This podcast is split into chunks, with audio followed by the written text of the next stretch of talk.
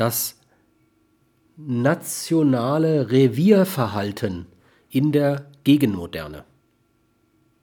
Die Erfindung der Nation dürfte die letzte Stufe der instinktmäßigen Reviergründung und Sicherung der frühen Menschheit sein.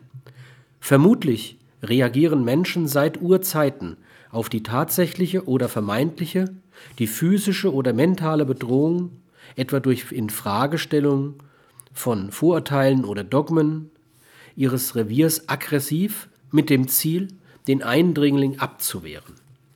Es ist schon merkwürdig, wenn etwa die Deutschen selbst ein buntes Gemisch, ein Kondensat dagebliebener, nicht sesshafter, verbunden durch den territorialen Instinkt, ihr nationales Revierverhalten nun gegen neu zuziehende Fremde richten